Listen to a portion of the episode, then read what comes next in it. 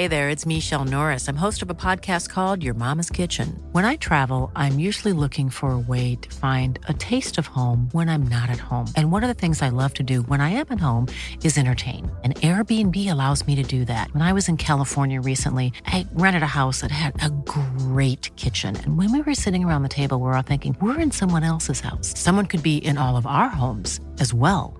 If you have a home, but you're not always at home, you have an Airbnb.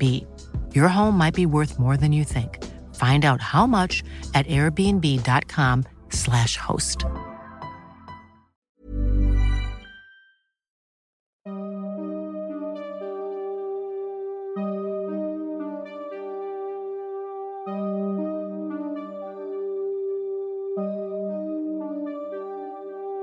Durante los siguientes minutos escucharás historias que podrían quitarte el sueño.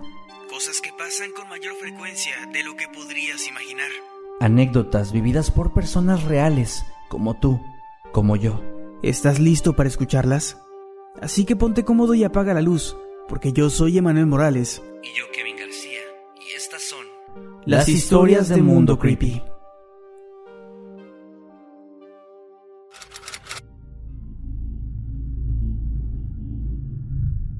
Tengo poco más de 50 años, 52 para ser exactos, de los cuales los últimos 30 han estado marcados por algo muy extraño.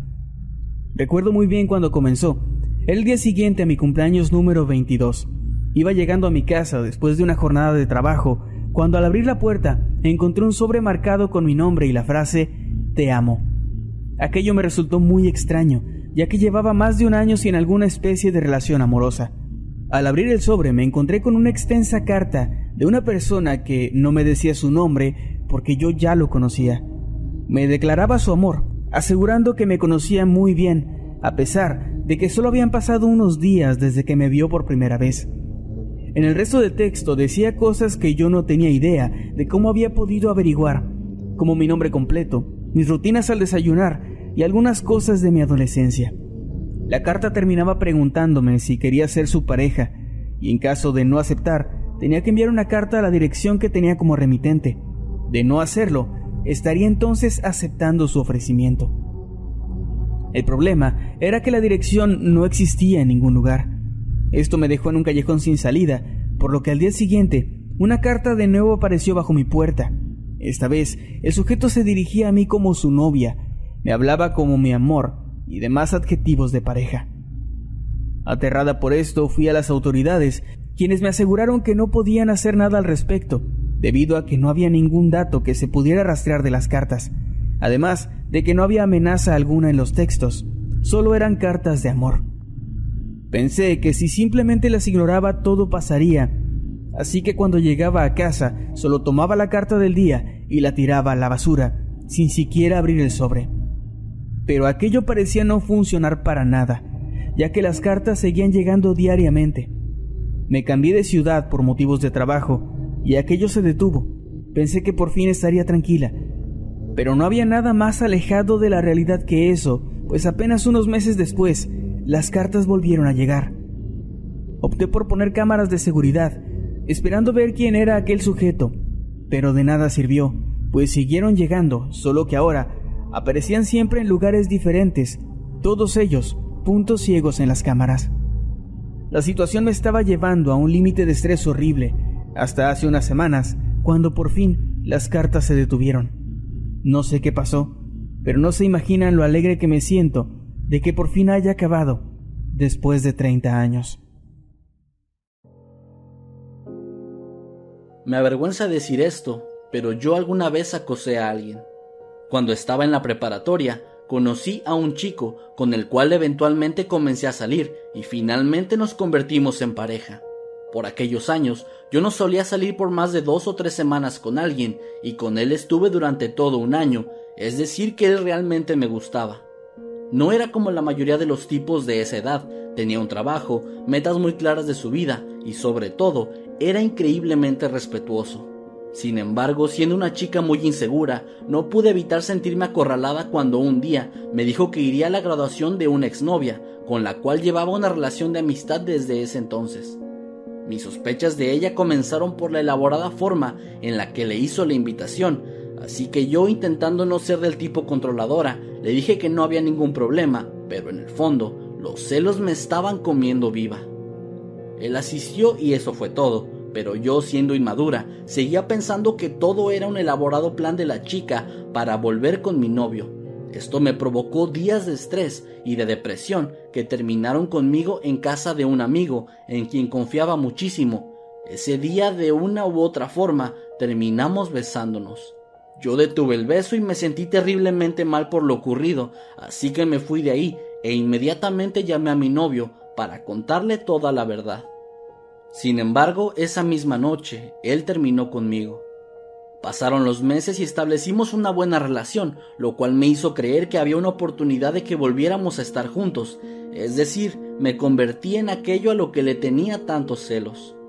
Finalmente lo confronté con eso, y él me dijo claramente que no íbamos a regresar, pues ya no podía volver a confiar en mí jamás. Desde ese momento comencé a acosarlo, lo seguía por todas partes, investigaba detalladamente a cada persona con la que él tenía contacto y buscaba la forma de hacerme amiga de ellos, aunque en realidad nunca tuve éxito. Lo llamaba durante las noches desde un teléfono público y cuando él contestaba yo colgaba. Estaba obsesionada con él de una forma enfermiza y afortunadamente él jamás realmente se dio cuenta de esto. Todo terminó una noche mientras me encontraba escondida en su ropero mi estúpido plan era esperar a que llegara a su habitación, saltar y sorprenderlo. Según mi lógica, esto lo haría recapacitar al darse cuenta de lo lejos que yo estaba dispuesta a llegar para sorprenderlo y entonces volveríamos a estar juntos. Lo sé, es extraño y ridículo, pero cuando uno está tan obsesionado y cegado por ese supuesto amor, las cosas no son claras dentro de la cabeza. Después de esperar una hora, me di cuenta de pronto de lo que estaba haciendo y de lo grave que era. Fue como un interruptor en mi cerebro que me hizo recapacitar, así que sin hacer ruido salí de su casa. Dejé de acosarlo desde entonces y no pretendo hacerlo con nadie otra vez. Empecé a recibir cartas extrañas con mensajes que me perturbaron. Estaban escritas con crayolas, como si las hubiera hecho un niño pero sé muy bien que un niño nunca escribiría cosas tan horribles. Decía que era un admirador secreto y que había estado enamorado de mí desde hace mucho tiempo. Generalmente, esto seguido de mensajes sexuales muy explícitos y asquerosos. Yo estaba muy asustada, pues vivo sola, y me aterraba pensar que este sujeto pudiera hacerme algo.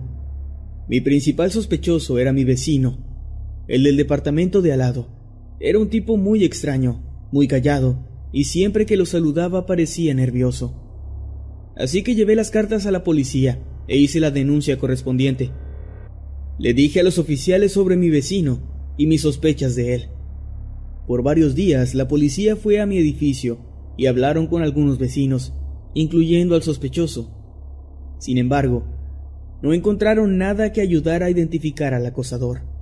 Las cartas siguieron llegando, y esta vez el maldito incluso se burlaba de mí, diciendo que ni la policía podría separarnos. Fue entonces cuando decidí hacer algo e ir a enfrentarlo. Llamé a la puerta de mi vecino y le grité que sabía que era él quien dejaba esas horribles cartas. Él parecía muy avergonzado y lo negó todo. Dijo que nunca haría algo así y que no tenía ni idea de quién podría estar haciendo eso. Yo no le creí nada y como una semana después se fue del edificio. Según me contaron, encontró trabajo en otra ciudad, aunque yo creía que se debía a que le había hecho frente. Al menos ya no recibiría aquellas cartas de acoso, o eso creí, porque al día siguiente una nueva carta llegó. No, no era él, pero sigue intentando, decía. Me dieron escalofríos y lloré de miedo, coraje y frustración. Ese mismo día decidí colocar cámaras dentro y fuera de mi departamento, y solo así las cartas dejaron de llegar. Estoy por mudarme a otro edificio, del otro lado de la ciudad, pues ya no puedo estar tranquila aquí. Solo espero que este tipo, sea quien sea, no averigüe mi nueva dirección.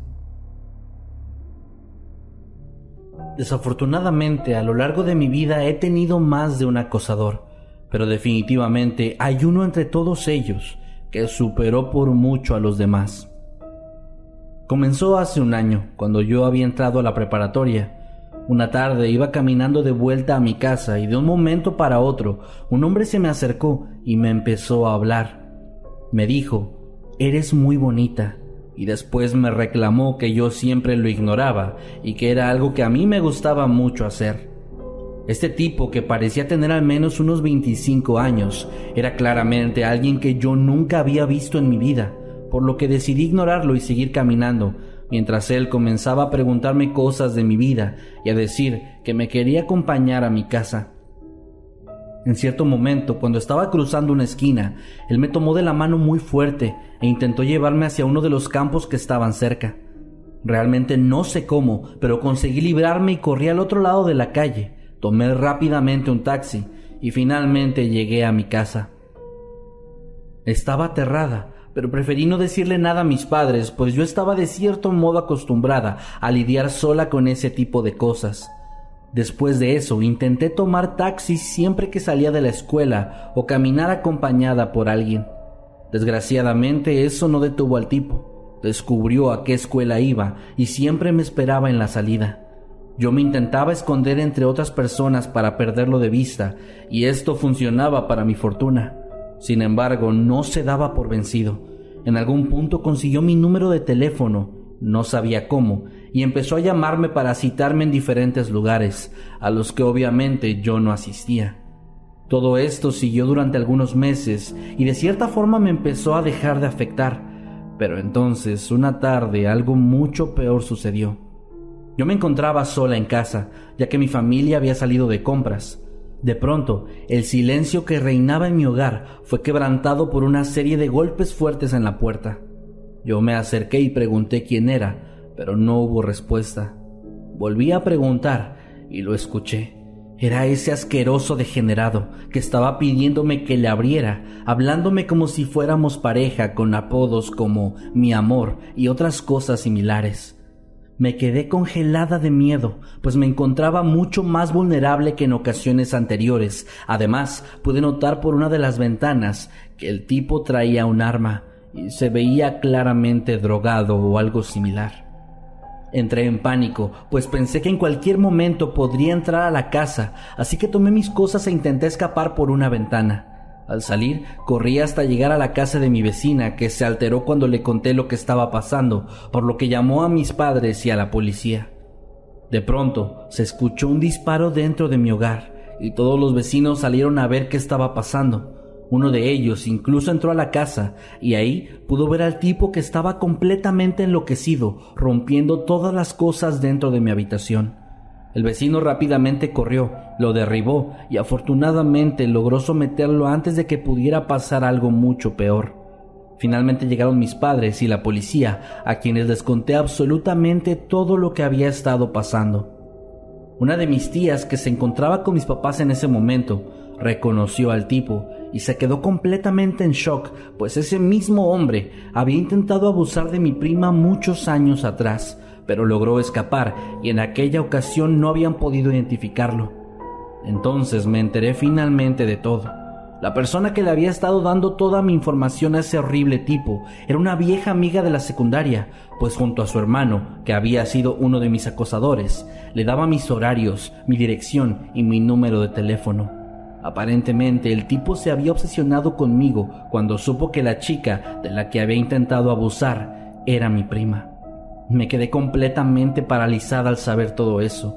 Actualmente el hombre se encuentra en un psiquiátrico en otro estado, enfrentando múltiples cargos por acoso a menores de edad, y honestamente, solo espero que él se pudra en ese lugar. Cuando estaba en la preparatoria, de alguna manera, un loco consiguió mi número de teléfono y estuvo llamándome durante meses. No decía nada malo o amenazante, pero sí era profundamente escalofriante. Decía que me amaba en secreto y que le daba pena decírmelo en persona. Cuando yo intentaba decirle algo o responder de alguna manera, él solo colgaba. Sus llamadas, normalmente, solo duraban de 15 a 30 segundos. Yo respondía, él me decía todas esas cosas y colgaba. Nunca supe de quién se trataba, pues ni siquiera podía reconocer su voz. Cuando la situación se volvió insoportable, pues ya me llamaba prácticamente a diario, y siempre de números distintos, lo que evitaba que yo pudiera bloquear su número, simplemente dejé de responder a números desconocidos, lo que hacía que si había alguna emergencia familiar, o si mi madre se quedaba sin batería y tenía que llamarme desde el teléfono de alguna amiga, yo nunca respondía. Finalmente cambié mi número de teléfono y eventualmente entré a la universidad y me mudé de ciudad. Han pasado casi diez años y de hecho ya ni siquiera solía pensar en este sujeto. Pero hace aproximadamente dos semanas pasó algo que me llenó de miedo. Mi teléfono sonó a eso de las tres de la tarde. Respondí normalmente y sentí un terrible escalofrío al escuchar su voz de nuevo. Una voz que recordaba muy bien. Él solamente me dijo, por fin te encontré y todavía te amo. La policía ya está trabajando en localizar la llamada, y de nuevo, después de diez malditos años, tengo miedo de responder a números desconocidos. Estaba en la secundaria cuando la página Formspring se hizo popular. Este era un sitio donde la gente podía hacer preguntas de forma anónima a cualquier perfil. Yo tenía una cuenta ahí y un día lunes recuerdo que comencé a recibir varias preguntas espeluznantes que decían cosas como Hoy te vi caminando por la calle después de la escuela o Eres tan hermosa, quiero abusar de ti hasta que te mueras y cosas por el estilo. En ese punto yo simplemente me asqueaba, sin darle mucha importancia, pues creía que se podía tratar simplemente de una broma por parte de algún amigo que quería asustarme y fastidiar, así que lo único que hice fue eliminar mi perfil y seguir con mi día. Al día siguiente, comencé a recibir correos electrónicos de un desconocido que eran realmente espeluznantes. En ellos, la persona mencionaba los nombres de mis profesores, de lugares que yo frecuentaba e incluso de alguno de mis amigos. También me hacía peticiones de que nos encontráramos en algún parque para que entonces pudiera abusar de mí y me explicaba con detalle cómo contaba los días para asesinarme, dejando bien claro que esto sucedería el siguiente viernes. Estos correos eran realmente grotescos, pues esta persona contaba con un detalle muy perturbador todo lo que pensaba hacerme. Fue ahí cuando me asusté y lo que hice fue bloquear a la persona de mi correo, pero se dio cuenta de esto y comenzó a hacer otras cuentas para poder enviarme mensajes todos los días. Finalmente el jueves le dije todo a mis padres, quienes habían notado que yo estaba sumamente nerviosa y paranoica, al punto en el cual ni siquiera podía dormir bien. Mis padres llamaron a las autoridades quienes involucraron a los directivos de la escuela y finalmente pudieron localizar a la persona detrás de todo eso. Se trataba de un niño que estaba en mi clase de matemáticas, alguien muy callado y aparentemente tímido, con quien yo jamás había cruzado ni una sola palabra. Él terminó siendo expulsado de la escuela y mis padres lograron obtener una orden de restricción contra él. La verdad, eso fue un poco triste, porque en la corte sus padres se disculparon muchísimo y ellos realmente parecían ser buenas personas. Sin embargo, su hermana, que era un par de años mayor que yo, le dijo a un grupo de personas que yo era una perra y que había arruinado la vida de su hermano, ya que terminó teniendo que ir a hacer servicio comunitario o algo así. Sinceramente, aquella fue la cosa más aterradora que me pasó, pues de verdad me puse muy mal en aquellos días, y me volví desde ese entonces una persona sumamente nerviosa, y mi personalidad extrovertida desapareció por completo. Lo que los correos decían era ya bastante aterrador, pero el hecho de que quien los escribió era un niño al azar, alguien con quien ni siquiera tenía amigos en común, fue lo que realmente me jodió. Es la peor experiencia que puedes vivir. Recuerdo que cuando tenía 17 años, un tipo como 10 años más grande que yo empezó a acosarme. Casualmente, a donde quiera que yo iba me lo encontraba. Tontamente yo no le dije nada a mis padres en un principio, pero empecé a sentir miedo. Llegó el momento en el que yo ya no quería salir a la calle, pues a donde quiera que iba, él estaba ahí, viéndome con esa mirada horrible. Llegó al punto de estar parado frente a mi casa viendo fijamente hacia ella. Mi familia notó mi comportamiento extraño y me preguntaron qué me pasaba, así que les conté. Desde entonces ya no salí sola, siempre iba alguien conmigo. Un día fui a un mandado con mi hermana y una amiga. La verdad no vi de dónde salió este tipo, pero él me jaló del brazo y me dijo que quería hablar conmigo, que me amaba, y yo, nerviosa, trataba de soltarme. Mi amiga y mi hermana gritaban y pedían ayuda. Mi hermana corrió a mi casa para avisar lo que estaba pasando, y mi amiga tocó puertas al azar en las casas que estaban cerca para pedir auxilio. Mientras yo seguía forcejeando con él para soltarme, para su mala suerte, de una casa salieron unos chicos y lo empezaron a golpear, y solo así finalmente me soltó. Casi al mismo tiempo llegaron mis hermanos y le pusieron una golpiza también. No lo volví a ver después de eso. Todo este acoso duró más de un año, y siendo totalmente honesta, es lo peor que me ha pasado en la vida. Tuvieron que pasar muchos años para que pudiera sentirme tranquila para volver a salir a la calle. Trabajo como psicóloga y al año de comenzar a estudiar llegó a mí un paciente que había sido enviado por un maestro. Comencé a tratarlo y me percaté de que era una persona muy abierta y colaboradora con su terapia. Pero las cosas se comenzaron a complicar cuando él empezó a aparecer en mi consultorio en días en los que no tenía ninguna cita o a horas inusuales, como por ejemplo esperarme hasta las 10 de la noche cuando terminaba mi turno. Traté de persuadirlo amablemente, comentándole que no era necesario que hiciera nada de eso y que nuestra relación era solamente entre paciente y doctor, sin embargo, lo único que logré fue que se obsesionara todavía más, o quizás se molestó, pero después de aquella plática comencé a verlo en todas partes. Recibía mensajes de WhatsApp donde me decía cosas como Hola, hoy te vi, eres muy linda, entre otras cosas, y bloquearlo no servía de nada, pues me llegaban mensajes similares de otros números telefónicos. Una noche regresé más tarde de lo habitual a mi hogar y en la puerta de entrada encontré una nota pegada que decía Siempre vengo por la noche a velar tus sueños.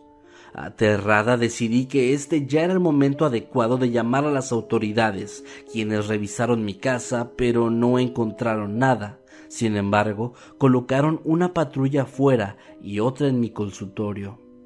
Ya para ese momento yo había transferido el caso a otro colega y le pedí a la secretaria que no hiciera citas nuevas hasta que el sujeto estuviera finalmente asignado a alguien más, acción que pareció enfurecerlo, ya que los mensajes que recibía ahora eran algo como Nadie va a poder separarnos.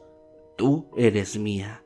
El destino nos trajo a este lugar juntos entre otras cosas más. En uno de esos días, al llegar a casa, un oficial me dio un reporte y lo que me dijo me heló la sangre. El policía me comentó que mi novio había llegado y que tenía globos y la cena y quería darme una sorpresa, así que lo dejaron pasar. Yo sí tenía novio, pero él se encontraba en la naval y no iba a volver a casa hasta dentro de un año. Al comentarle esto al oficial, él entró corriendo a la casa junto a sus compañeros, aunque el hombre ya se había ido. La única cosa extraña que encontré dentro fue que en la foto que tenía sobre la chimenea donde estaba junto a mi novio, ahora su rostro estaba completamente borrado y tenía un texto a un lado que decía Jamás serás de otro. Ese fue el punto final, pues por fin logré obtener una orden de restricción de la corte y él fue enviado a evaluación psiquiátrica por parte de la policía. Eventualmente yo me pude cambiar de casa, de trabajo y de número telefónico. Al día de hoy ya no he vuelto a saber nada de él. Sin embargo, gracias a lo que me ocurrió, ahora desconfío de todas las personas que se acercan a mí y no puedo dormir a gusto a menos que tenga la ayuda de algunos somníferos.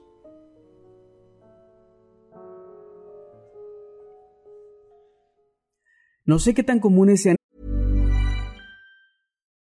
Millions of people have lost weight with personalized plans from Noom, like Evan, who can't stand salads and still lost 50 pounds.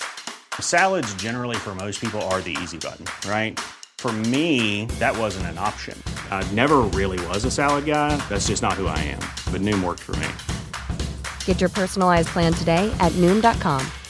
Real Noom user compensated to provide their story. In four weeks, the typical Noom user can expect to lose one to two pounds per week. Individual results may vary. Estas cosas, pero a mí también me pasó algo parecido. Hace un tiempo, cuando estudiaba la universidad, tuve una novia, con quien tuve una relación que duró aproximadamente un año y medio, pero la terminé porque comenzó a tener actitudes muy posesivas. Me prohibía hablarle a otras personas, me pedía mi ubicación a cada momento, inclusive quería que instalara una de esas aplicaciones que te dan acceso al celular de tu pareja. Aquello fue demasiado para mí, así que opté por terminar la relación, ella no lo tomó para nada bien, me gritó e inclusive intentó darme una cachetada. Esa reacción me hizo darme cuenta de que estaba tomando la decisión correcta. Los primeros días después de la ruptura me siguió mandando mensajes e inclusive llegó a seguirme a la escuela y aparecerse en mi casa sin dar aviso. En una ocasión llegó al punto de espiarme mientras yo dormía. Pero un día simplemente dejó de hacerlo. Asumí que todo iba a estar tranquilo por fin pero dos meses después recibí un mensaje de ella en el que me pedía que nos viéramos, pues tenía algunas cosas que quería devolverme. Tuve mis dudas, pero tras pensarlo bien, decidí aceptar, aunque le pedí a dos de mis amigos que me acompañaran al parque donde nos habíamos quedado de ver. El día llegó y fuimos. Mis amigos se quedaron observando a lo lejos mientras yo la esperaba en una banca. No pasaron ni cinco minutos cuando la vi llegar con una mochila en la que supuestamente traía las cosas que iba a devolverme. Estuvimos hablando y entonces comenzó a decirme que aún me amaba y que quería pedirme una segunda oportunidad, que había cambiado y que esta vez todo sería mejor. Yo obviamente no acepté nada de lo que decía, cosa que la hizo enojar demasiado, tanto que en ese momento sacó una navaja y me amenazó con hacerme daño o hacerse daño a ella misma si no aceptaba su propuesta. Mis amigos, al observar eso, llamaron a la policía y una patrulla que estaba muy cerca de la zona llegó rápidamente. Alcanzaron a detenerla y al revisar su mochila encontraron un frasco con un líquido transparente que creímos era cloroformo. También encontraron algunas cuerdas y trapos en el maletero de su auto. Desde ese día no volví a saber más de ella y he de decir que estoy sumamente agradecido, porque si mis amigos no hubieran estado ahí conmigo en esa ocasión, no sé qué habría sido de mí. Conocí a un chico a través de un grupo de excursionistas en Facebook. Después de unos días de hablar en línea, decidimos reunirnos en una biblioteca. Todo parecía estar bien y yo no noté nada extraño, y tampoco había ninguna señal de alarma, al menos no todavía. Él fue bastante amable conmigo todo el tiempo. De hecho, la primera cosa fuera de lo normal que comencé a notar era su forma excéntrica de hablar. Él hablaba como un filósofo de la vieja escuela, pues cuando yo le hacía alguna pregunta, él respondía en forma de pregunta también. Admito que eso fue un poco molesto al principio, pero lo dejé pasar, creyendo que simplemente se quería hacer el tonto. Fui a su casa después de la primera cita y ahí conocí a su madre una mujer bastante amigable y dulce. Después de comer, él me invitó a pasar a su habitación, donde platicamos por un largo rato. De pronto se puso de pie, comenzó a ver de forma analítica su habitación, mientras tenía una expresión tonta como si estuviera pensando, y finalmente dijo, Muy bien, tu cama irá aquí, la mía va a ir por allá. Yo, creyendo que se trataba de una broma, solo le contesté, Sí, claro, ¿y la de nuestra hija dónde? Él, sin perder la seriedad en su mirada, me señaló un rincón y dijo, justo ahí, pero primero tienes que mudarte conmigo. Un poco asustada, le pregunté si hablaba en serio y le dije que si se trataba de una broma, ya estaba cruzando la línea, cosa que al parecer lo ofendió, pues con un tono molesto me contestó. Por supuesto que hablo en serio, y agradecería que fueras más amable al respecto. No pude evitar enojarme en ese momento porque todo me parecía una tontería. Recuerdo que le dije algo como, amigo, acabamos de conocernos hace dos días, ¿qué te hace pensar que voy a mudarme contigo? Su respuesta fue bastante escalofriante, no solo por lo que dijo, sino por la forma en la que lo hizo. Él me miró fijamente y con un tonto acento me respondió, Yo deseo tener una reina. En ese momento sentí que ya había tenido suficiente y me fui de ahí sin más. Él me siguió enviando mensajes por Facebook sin parar y después de un par de advertencias ignoradas, finalmente lo bloqueé. Sin embargo, eso no fue suficiente para deshacerme de ese tipo. No estoy exagerando al decir que se creó alrededor de una docena de cuentas alternativas, utilizando nombres extraños como Lancelot, Rey Arturo y cosas de ese estilo. Después de bloquear y reportar todos y cada uno de ellos, recibí un último mensaje de su parte, donde me amenazaba con destruir mi reputación, pues según él yo tuve el descaro de dejarlo, y finalmente me dijo, me tienes embarazado, puedo sentir a nuestro niño dentro de mí, Puedo sentir cómo crece en mi vientre. Es una cosa hermosa que hemos creado juntos. Te veré en la próxima vida y te juro que vamos a estar ahí por siempre. Estuve completamente paranoica durante semanas, creyendo que un día simplemente se iba a aparecer para asesinarme o algo así, pero afortunadamente después de eso desapareció, y no he sabido nada de él desde entonces. Una mañana que salí de trabajar, del turno de la noche, me bajé del camión y esperé a que pasaran los carros o que se pusiera el semáforo en rojo para ellos y así poder cruzar, puesto que iba a comprar algo en el Oxxo. Un hombre se paró a mi lado. Yo no le tomé importancia, pues pensé que era como cualquier persona queriendo pasar. Mi sorpresa fue que no era así. El tipo me esperó afuera de la tienda y me seguía con la mirada mientras yo estaba dentro. No me había dado cuenta de esto hasta que el chico de la caja me preguntó si era mi papá o algún familiar. Yo le dije que para nada, no lo conocía. Sentí mucho miedo a que me siguiera hasta mi casa, así que decidí quedarme un rato más, hasta que lo vi irse de ahí, y después de tres minutos salí. Cuando iba caminando a mi casa, me di cuenta con horror de que el tipo estaba siguiéndome. Solo se había escondido en algún lado, y ahora estaba detrás de mí. Una cuadra antes de llegar a mi casa lo perdí de vista. Mamá me estaba marcando el celular, pero yo no respondí por miedo a que este tipo me alcanzara. Cuando llegué, me encerré con llave, puse seguros y cerré la ventana, también las cortinas. Le conté a mi mamá lo que había pasado y por qué no le había contestado el teléfono, pero ella nunca me creyó Pensó que lo había inventado porque seguramente venía con los audífonos y no quise responder. A veces pienso que me lo voy a encontrar y siento mucho miedo porque, repito, fue a una cuadra antes de llegar a mi casa que se quedó parado solamente viéndome. Recuerdo que cuando estaba iniciando la universidad, un día me llegó una solicitud en Facebook al ver los datos de la persona me di cuenta de que estudiaba en la misma escuela que yo, así que decidí aceptarlo, pues pensé que podía tratarse de un conocido de mis amigos o que estaba en mi optativa. Pero todo eso cambió un día mientras estaba desayunando en la cafetería. En esos días yo me encontraba muy temprano en la escuela debido a que tenía una clase de inglés, así que mientras escuchaba música y estaba comiendo, recibí un mensaje. Al revisar, noté que se trataba de aquel chico. No me pareció demasiado sorprendente el hecho de que me escribiera a pesar de que ya había pasado algún tiempo desde que lo acepté. Lo realmente extraño fue lo que contenía ese mensaje. Te ves bonita escuchando música.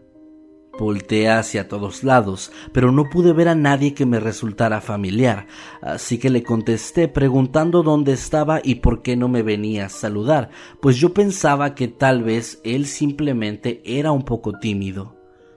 No recibí respuesta, aunque sí un anuncio de que el mensaje había sido leído.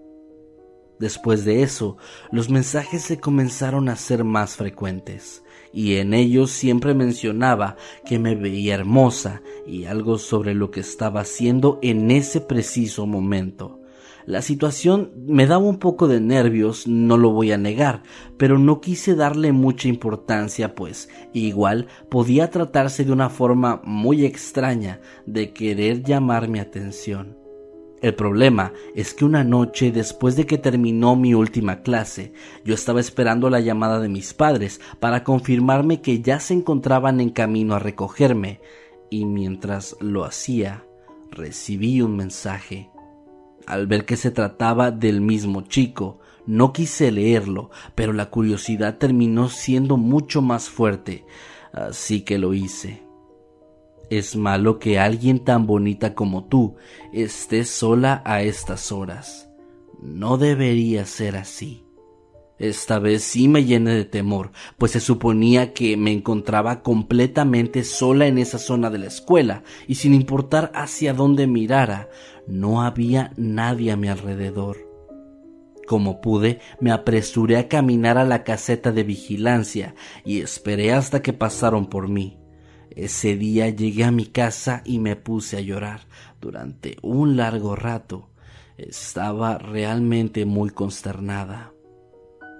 Terminé bloqueando al tipo y afortunadamente él pareció entender, pues jamás volví a saber de él. Sin embargo, siempre me ha causado escalofríos el pensar en qué pudo haber pasado esa noche o cualquier otro día si yo dejaba que las cosas siguieran escalando más y más.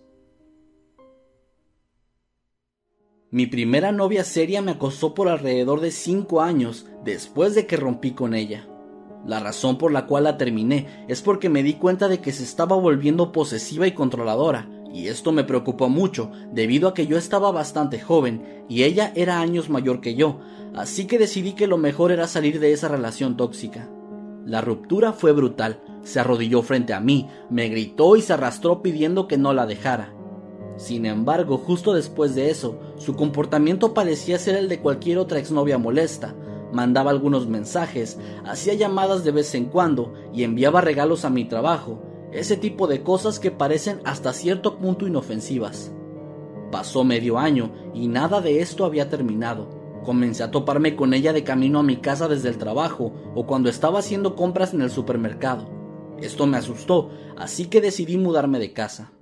En ese tiempo yo no tenía la posibilidad de abandonar la ciudad o de cambiarme de trabajo, así que solo pude moverme a otro vecindario, cosa que no hizo ninguna diferencia. Este comportamiento continuó durante un par de años más, y en ese tiempo todo iba empeorando. La policía fue informada, pero no hicieron nada, pues siendo hombre, no tomaban en serio mi situación. En ese tiempo me cambié de casa tres veces y de trabajo dos, pero de alguna forma siempre conseguía rastrearme. Yo no utilizaba redes sociales e incluso le insistí a mis amigos que no me tomaran fotografías por el miedo de que ella pudiera llegar a verlas, facilitando así su búsqueda. Solo el círculo de mis amigos más cercanos tenían mi número de teléfono, pero ella siempre lo conseguía. Terminé siendo completamente paranoico, pensando que alguno de mis amigos estaba suministrando la información o que alguna compañía me estaba listando en una agenda telefónica y ese tipo de cosas. Otro año pasó y nuestros encuentros se volvieron todavía peores y sinceramente preferiría no entrar en detalles con eso. Decidí reportarla a la policía una vez más y esta vez me hicieron caso, tomando acciones para detenerla. Para este punto, yo ya no podía dormir tranquilamente, no podía comer y no me podía concentrar en mi trabajo. Era un desastre total. Un par de meses después de reportarla a la policía, desperté un día con una historia en las noticias locales sobre una persona en la oficina de impuestos que estaba utilizando los recursos de forma inapropiada. Mi exnovia era la perpetradora principal, utilizando su trabajo para ingresar a toda mi información personal. Ahí tenía registros de mis impuestos, es decir que cada vez que cambiaba de trabajo, dirección o número de teléfono, ella podía ver toda esa información actualizada. Antes de que comenzara el juicio, ella cometió suicidio, y sinceramente no estoy avergonzado de decir que al enterarme de esto lloré, lleno de alivio. Aquellos fueron los peores años de mi vida adulta. Toda la vida he sido muy tímido me cuesta mucho trabajo relacionarme con la gente, en especial con las mujeres. Es algo que he tenido desde que tengo memoria y sinceramente no estoy seguro de cuál es la causa. Por esta razón, en diversas ocasiones he tenido amigos que han intentado conseguirme pareja, planeando cosas como citas a ciegas, algo que sinceramente no me molesta, pues a pesar de todo, el no saber nada de la otra persona me hace sentir que no hay expectativas, y si algo sale mal, simplemente cada quien se va por su camino. Así que hace un año y medio aproximadamente, Erika, una de mis amigas de la universidad, me consiguió unas citas ciegas con Patty, una de sus amigas de la secundaria. Yo no lo sabía en ese momento, pero Erika y Patty tenían muchos años de no haber hablado y la única razón por la que mi amiga pensó que sería una buena idea es porque se la había topado pocos días antes en la calle y sentía que era definitivamente mi tipo de chica. En fin, el día llegó y yo estaba esperando a Patty afuera de un cine, como habíamos acordado. Finalmente ella llegó y comenzamos a platicar. Noté que Patty era todavía más tímida que yo, pues con dificultad me miraba directamente a los ojos y cada vez que hablaba cubría un poco su boca con la manga del suéter que portaba, el cual le quedaba muy grande. Sobre la cita no tengo mucho más que decir, pues sinceramente transcurrió de forma bastante normal, nada demasiado bueno y nada demasiado malo. Al final decidimos que íbamos a volver a salir, nos despedimos y partí hacia mi casa. Por la madrugada, algo me despertó de pronto. Era el sonido de mi ventana siendo golpeada por un objeto pequeño, como una piedra.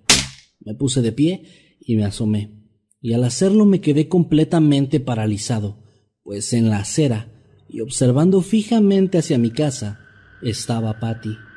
Volté a ver el despertador en la mesita de noche y noté que eran las dos con cuarenta AM. Volví la mirada con Patty y le pregunté si todo estaba bien. Ella entonces cambió su expresión seria por una sonrisa, una macabra y espeluznante sonrisa. Le volví a preguntar, ya nervioso, si algo estaba ocurriendo, pero no hubo respuesta. Pensé que algo le podía haber ocurrido, así que bajé al primer piso venciendo mi miedo, y al abrir la puerta ya no estaba ahí. Apenas pude dormir el resto de la noche, pues esa expresión forzada seguía clavada en mi mente y se negaba a abandonarme.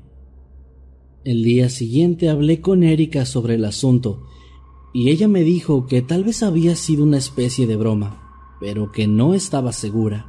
Sin embargo, me dijo unos pocos días después que había perdido contacto con Patty y lo único que supo es que al parecer se había mudado a otra ciudad aunque esos eran solamente rumores. Todavía hay noches en las que recuerdo la sonrisa de Patty y cada vez que me asomo por la ventana tengo un miedo terrible de que ella esté ahí, inerte, estática, sonriendo.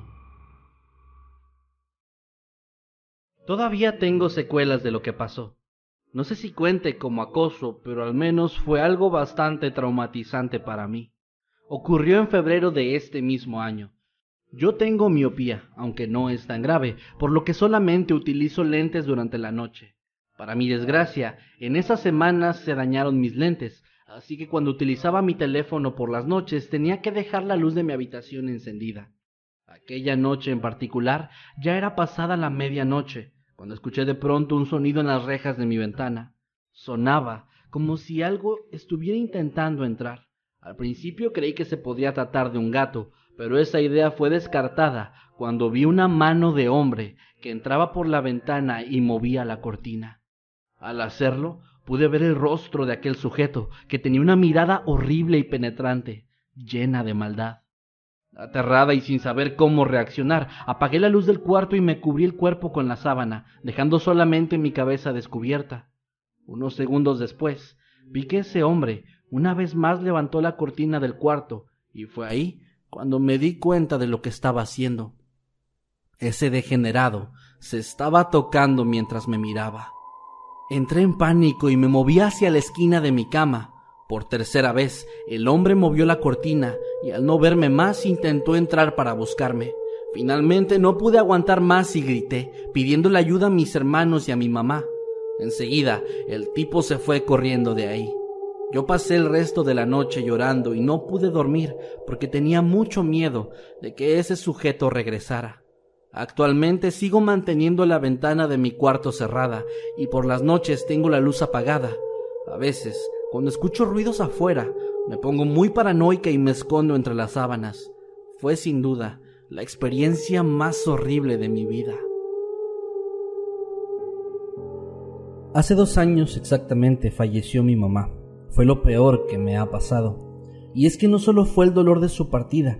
Dos semanas después de su muerte recibí una carta en el buzón de mi casa. Se me hizo muy extraño ya que nunca había visto que llegara alguna. Y cuando la leí, la confusión y el miedo se apoderaron de mí. En ella alguien que no revelaba su nombre aseguraba que era mi guardián. Según esta persona, ya se había encargado de cuidar a mi mamá, pero con su fallecimiento, ahora su labor pasaría a ser la de cuidarme a mí, en honor a la memoria de mi madre y por el gran parecido que yo guardaba con ella. A pesar del temor que esto me causó, quise pensar que se trataba solo de una broma de pésimo gusto, así que rompí la carta y la tiré a la basura. Sin embargo, el siguiente sábado había otra en mi buzón. Y así fue consecutivamente durante el siguiente mes. Cansada decidí ir a las autoridades quienes me informaron que varios años atrás mi madre había puesto una denuncia similar, pero que nunca habían logrado encontrar a quién estaba haciendo eso. Cuando escuché esa confesión al instante, recordé cómo justo después de la muerte de papá, la salud de mi mamá comenzó a deteriorarse, principalmente su salud mental, volviéndose una mujer paranoica y en exceso sobreprotectora conmigo. Entendí entonces que eso tenía alguna especie de relación con el supuesto guardián, al que nunca había podido descubrir. Creí que después de haber ido a la policía aquel acoso se detendría. Sin embargo, lo único que pasó fue que se volvió de cierta forma más aterrador. Y es que en la siguiente carta esta persona me cuestionaba el haber ido a la policía, asegurando que solo trataba de protegerme, y para comprobarlo adjuntó una lista de todas y cada una de mis actividades diarias, además de las ocasiones en las que supuestamente me había salvado de algún peligro, por ejemplo de algún asaltante, accidente e irónicamente de algún acosador. Aquello lo único que hizo fue empeorar mi preocupación, así que instalé cámaras de seguridad para tratar de ver quién era, pero éstas nunca lograron captarlo. Lo único que me ha hecho tener algo de paz es dejar de leer las cartas. Estas no han dejado de aparecer cada sábado por la mañana en mi buzón. Las autoridades no han podido hacer nada y mudarme no es una opción. Solamente me queda esperar para ver si de alguna forma, en algún momento, esto simplemente se acaba. Cuando tenía siete años, tuve una amiga con quien jugaba todos los días. Ambas usábamos el mismo autobús para ir a la escuela, íbamos a jugar a la casa de la otra y todas esas cosas. Ambas vivíamos en un complejo de apartamentos y justo afuera de este había un gran árbol que siempre escalábamos. En una ocasión estábamos ahí jugando, cuando de pronto un sujeto en un Mustang Cobra color amarillo se estacionó en la acera. Él se quedó ahí observándonos por unos segundos, después bajó su ventana y gritó. Hola, ¿Se están divirtiendo, chicas? En ese momento mi amiga se encontraba arriba del árbol y yo estaba abajo, y recuerdo que hubo algo que inmediatamente me hizo susurrarle. Bájate y vamos a correr. No le respondimos en absoluto, pero en el segundo en el que mi amiga se bajó del árbol, él se bajó del auto y comenzó a correr hacia nosotras. Asustadas, corrimos tan rápido como pudimos hacia el apartamento de ella y el tipo nos empezó a alcanzar. Cuando llegamos a la parte final de las escaleras, mi amiga se encontraba frente a mí y fue en ese momento cuando sentí que él me había tomado de la blusa. Yo grité tan fuerte como mis pulmones me lo permitieron, pidiendo ayuda, y mi amiga hizo lo mismo, llamándole a sus padres. En ese momento el tipo me soltó y comenzó a correr a toda velocidad de vuelta en su automóvil. El papá de mi amiga ya se encontraba corriendo hacia nosotras en ese momento y después bajó las escaleras intentando alcanzar al tipo, pero este arrancó su auto y se largó de ahí. Finalmente me reuní con mis padres y por fortuna todo terminó ahí. Jamás volvimos a ver a este hombre, pero aquello sin duda me marcó de por vida. Una de las cosas que más me aterran es el pensar qué hubiera ocurrido si él me hubiera alcanzado tan solo cinco segundos antes de lo que lo hizo. Estoy segura que jamás voy a olvidar ese día. Cuando tenía 15 años me comenzó a gustar un chico. Sin embargo, esa atracción escaló pronto en algo más, por lo que comencé a seguirlo para saber dónde vivía y dónde trabajaba, qué hacía por las tardes y los fines de semana, y prácticamente tenía toda la información de su vida. Yo me convertí en una acosadora. Estaba consciente de que lo que hacía estaba mal, y aproximadamente un año después de comenzar con todo eso, decidí terminarlo. Asistí a terapia y con el paso del tiempo dejé todo atrás. Pero en cierto punto, él se acercó conmigo y me confesó que yo le gustaba, algo que me emocionó muchísimo, aunque cuando se lo conté a mi terapeuta me dijo que no sería buena idea continuar con eso. Así que después de pensarlo por mucho tiempo, le dije que no podía estar con él. Las cosas después de eso fueron normales, pero eventualmente comencé a tener una sensación muy extraña de que alguien me estaba siguiendo. Donde quiera que fuera sentía la presencia de otra persona y por más que observara a mi alrededor no podía ver a nadie, pero esa sensación no se iba. Un día, al terminar mis clases de voleibol, revisé mi teléfono y noté que tenía un mensaje de un número desconocido que decía, Estás hermosa hoy. Intenté no prestarle demasiada atención creyendo que tal vez era una broma, pero al día siguiente, justo cuando sonó mi alarma, llegó otro mensaje idéntico después otro a las 7.30, que era la hora a la que entraba al colegio, otro a la salida, a la hora de cenar, a la hora de acostarme y finalmente, desesperada, yo logré bloquear ese número. Esto no sirvió para nada, pues los mensajes continuaron llegando de otros números y sin importar cuántos bloqueara, estos simplemente aparecían otra vez. Finalmente me llegó un día una foto en la que estaba yo saliendo de uno de mis entrenamientos junto a un texto que me hizo entrar en pánico. Tú empezaste.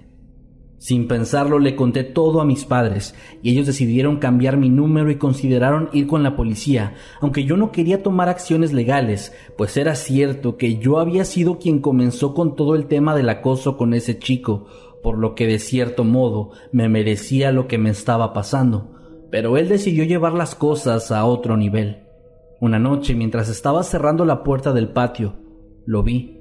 Estaba justo al otro lado de la calle, sentado, observando fijamente hacia donde yo estaba. Asustada cerré la puerta y corrí con mis padres para contarles, pero cuando mi papá salió, él ya se había ido.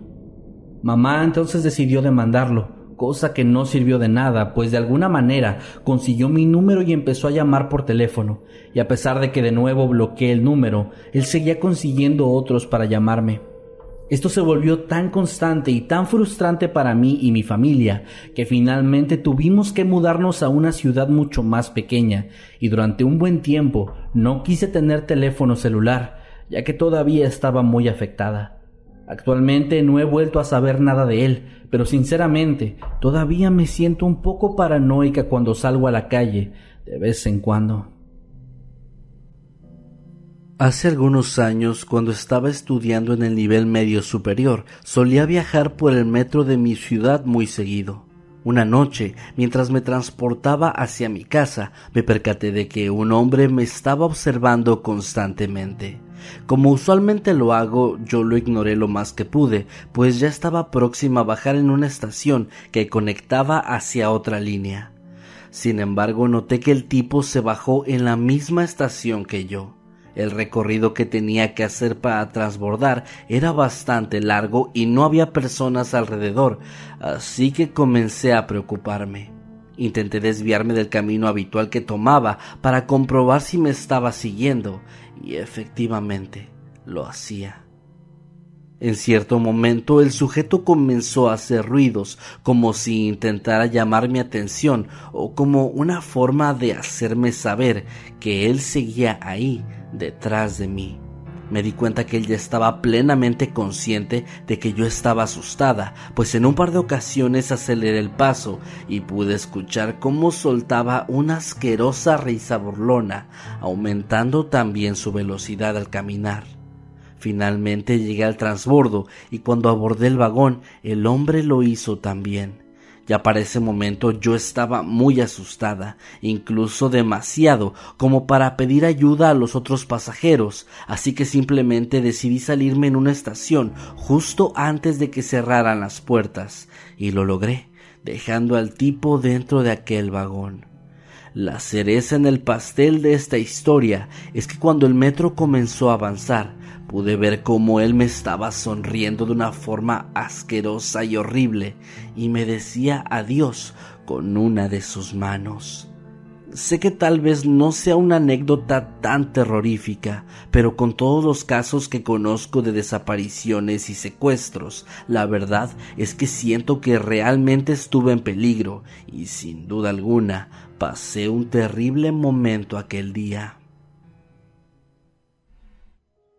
En una ocasión me encontraba de camino a casa y estaba bastante lejos, así que utilicé el transporte público en lugar de caminar. De pronto me di cuenta de que había un tipo que parecía estar siguiéndome en cada tren y cada autobús al que me subía hasta llegar a mi casa. Me di cuenta, debido a su llamativa vestimenta, el tipo usaba tenis color amarillo fosforescente y unos pantalones deportivos color verde.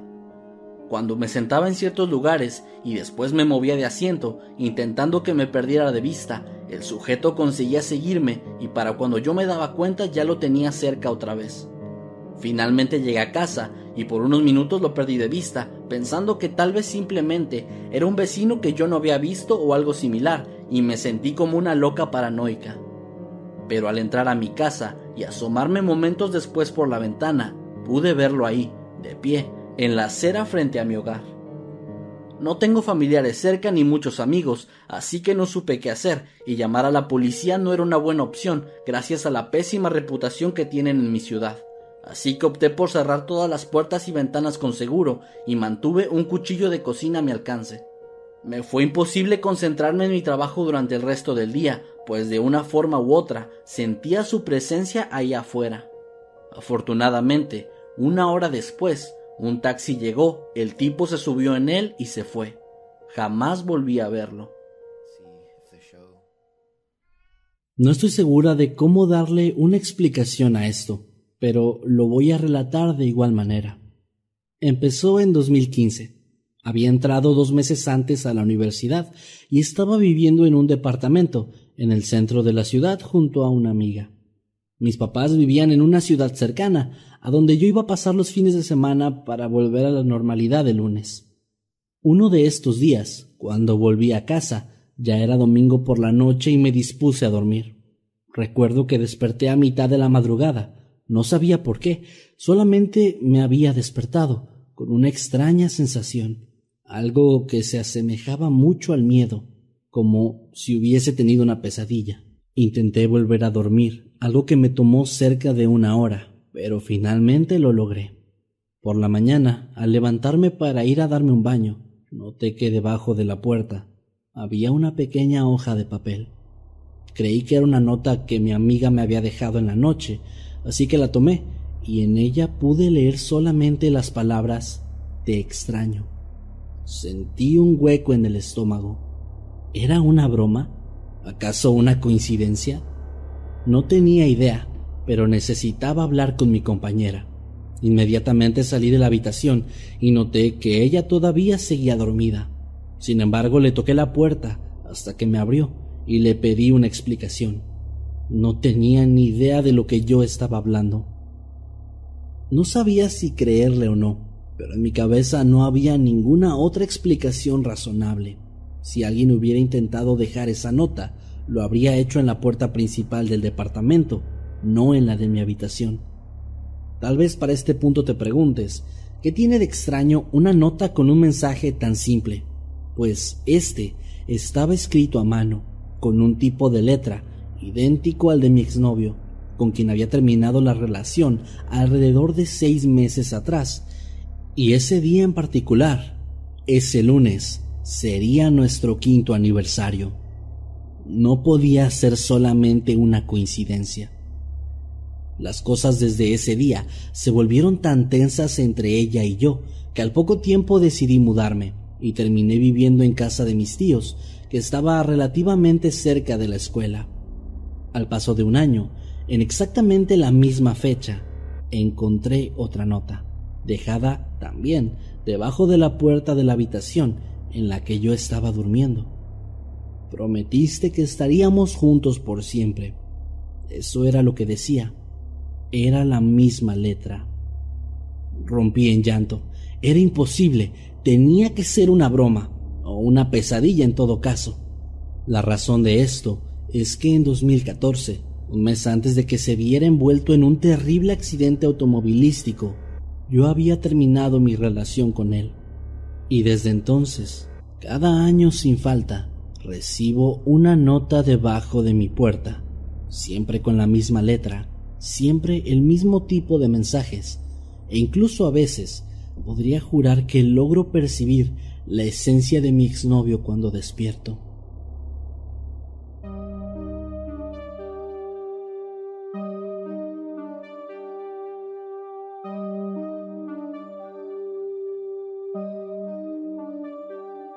Hemos llegado al final de este episodio. Recuerda que puedes escucharnos cada lunes, miércoles y viernes a las 2 de la tarde en tu plataforma de streaming favorita. Y que nos puedes seguir a través de todas nuestras redes sociales como arroba emanuel-night y arroba Kevin Masketman. También puedes adquirir nuestro libro antológico de terror, Estoy muerto y sigo gritando. en cualquier parte del mundo. Todos los enlaces en la descripción de este episodio. Gracias por acompañarnos en otro episodio de Historias de Mundo Creepy. Buenas noches y dulces sueños.